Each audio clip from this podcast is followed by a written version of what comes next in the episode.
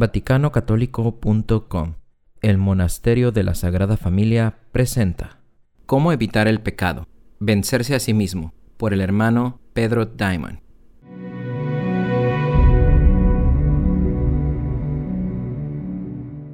Una de las razones por las que tantas personas no reciben la gracia para evitar el estado de pecado, o crecer en la vida y en el amor de Dios, es que no abrazan ni obran conforme a un aspecto clave del Evangelio. Este es el mandato de Jesús de negarse a sí mismo. Este mandato es tan importante que se menciona en los Evangelios de Mateo, Marcos y Lucas. Lucas 9:23 afirma, Si alguno quiere venir en pos de mí, niéguese a sí mismo, tome su cruz y sígame.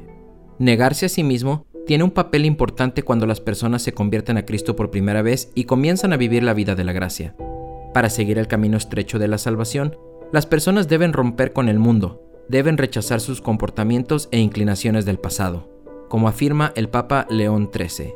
Cito, como la naturaleza humana quedó inficionada con la mancha del primer pecado, y por lo tanto más propensa al vicio que a la virtud, se requiere absolutamente para obrar bien sujetar los movimientos obcecados del ánimo y hacer que los apetitos obedezcan a la razón. Fin de cita. Para muchas personas, esto requiere una acción dramática, especialmente cortar con las ocasiones anteriores de pecado. Esta abnegación necesaria se describe así en Juan 12, 25. Quien ama su vida, la pierde, y quien aborrece su vida en este mundo, la conservará para la vida eterna. Esto significa que todas las cosas de esta vida deben estar sometidas radicalmente a los mandatos de Dios y a la búsqueda de la vida eterna. Esto implica evitar las ocasiones, las actividades y los compañeros que nos lleven al pecado. Ello significa vencer la tendencia a la pereza espiritual o a los caminos de los hombres en general, que se oponen a los caminos de Dios. San Alfonso, cito, El aire del mundo es un aire inficionado y nocivo para el alma, por cuya causa aquel que lo respira fácilmente contrae cualquier enfermedad espiritual. Los respetos humanos, los malos ejemplos y las conversaciones mundanas sirven de poderosos incentivos que arrastran a las personas al pernicioso apego de los bienes de la tierra, alejándolas de Dios al mismo tiempo. Nadie ignora que la causa de perderse tantas almas son las peligrosas ocasiones de pecado, las que en el mundo tanto abundan. Fin de cita. Santiago 4:4. Quien quiere ser amigo del mundo, se constituye enemigo de Dios. San Basilio. Porque si para mí el vivir es Cristo, mis palabras en verdad deben ser sobre Cristo. Cada pensamiento mío y cada obra mía deben depender de los mandamientos de Cristo y mi alma debe ser formada según la de Cristo.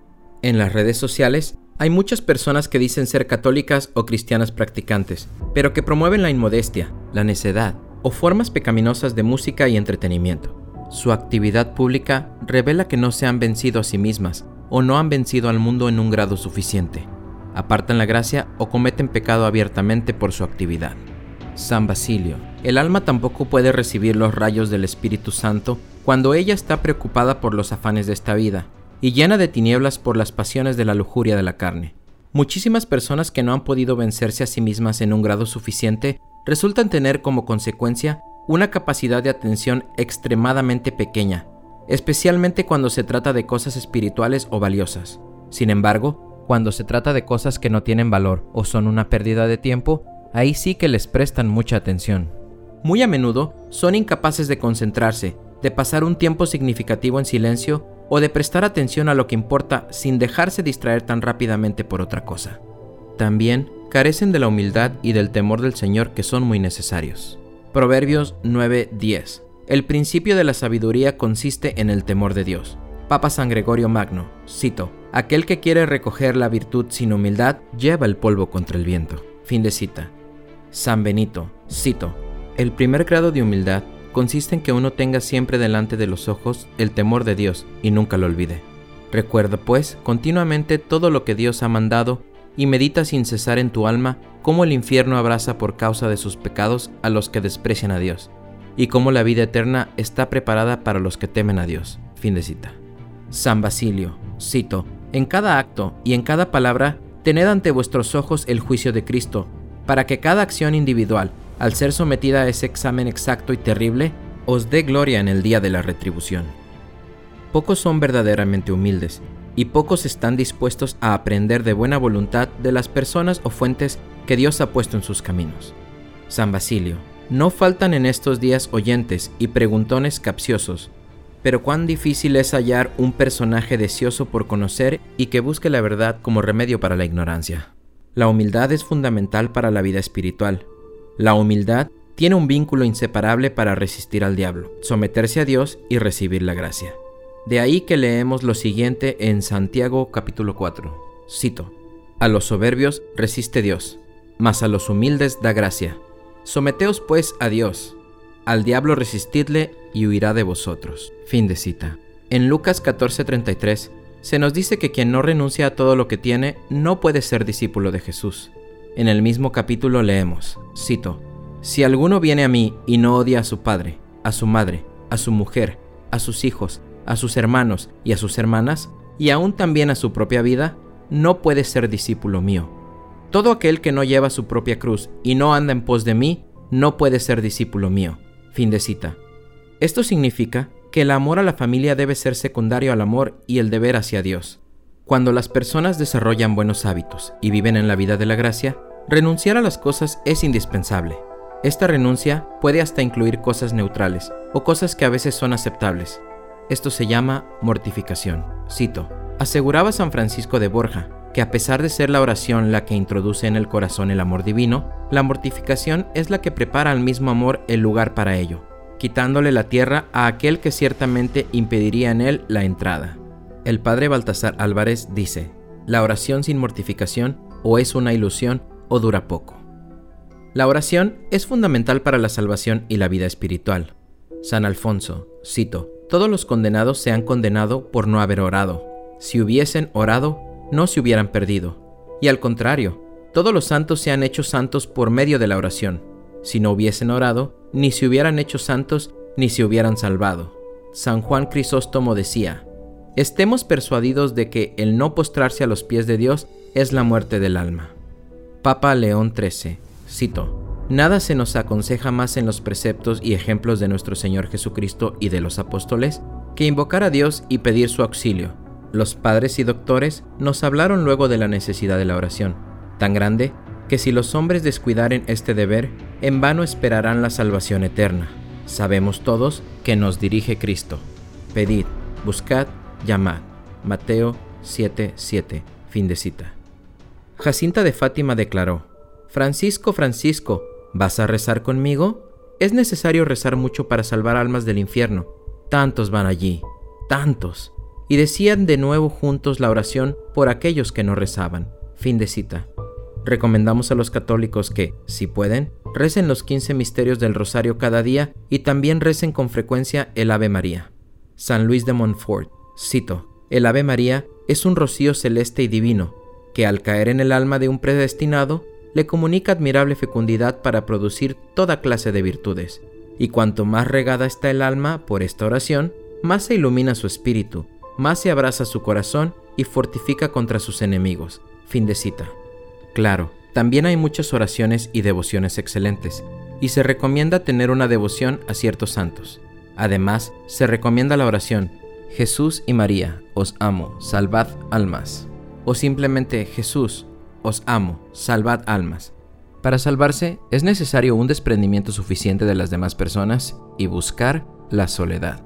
San Alfonso, cito, todas las almas amantes de Dios quieren también la soledad porque en ella más fácilmente se les comunica el Señor, encontrándose allí igualmente más libres y desprendidas de los negocios y afectos de la tierra. Refiere San Euquerio que, deseoso cierto hombre de llegar a hacerse santo, le preguntó a uno que ya lo era, ¿qué debería él hacer para encontrar a Dios? Entonces el otro lo condujo a un lugar solitario y le dijo, aquí es donde se halla Dios. Fin de cita. San Alfonso, cito, los mundanos huyen de la soledad, y con razón porque en la soledad se hacen sentir más los remordimientos de su conciencia. Por eso buscan las conversaciones y el tumulto del mundo, para que su ruido los distraiga y no los deje sentir las molestias de aquellos. Fin de cita. Buscar la aprobación de los demás o aceptar la gloria de los hombres son unas de las principales razones por las cuales muchísimas personas no reciben la gracia de la fe o caen en la herejía, como enseñó Jesús en Juan capítulo 5. San Francisco de Borja, cito, el que pretenda darse a Dios, es necesario que antes de todo ponga debajo de sus pies este infernal respeto del ¿qué dirán? Fin de cita. Aprenda más sobre este asunto en nuestro video, porque muchos no pueden creer.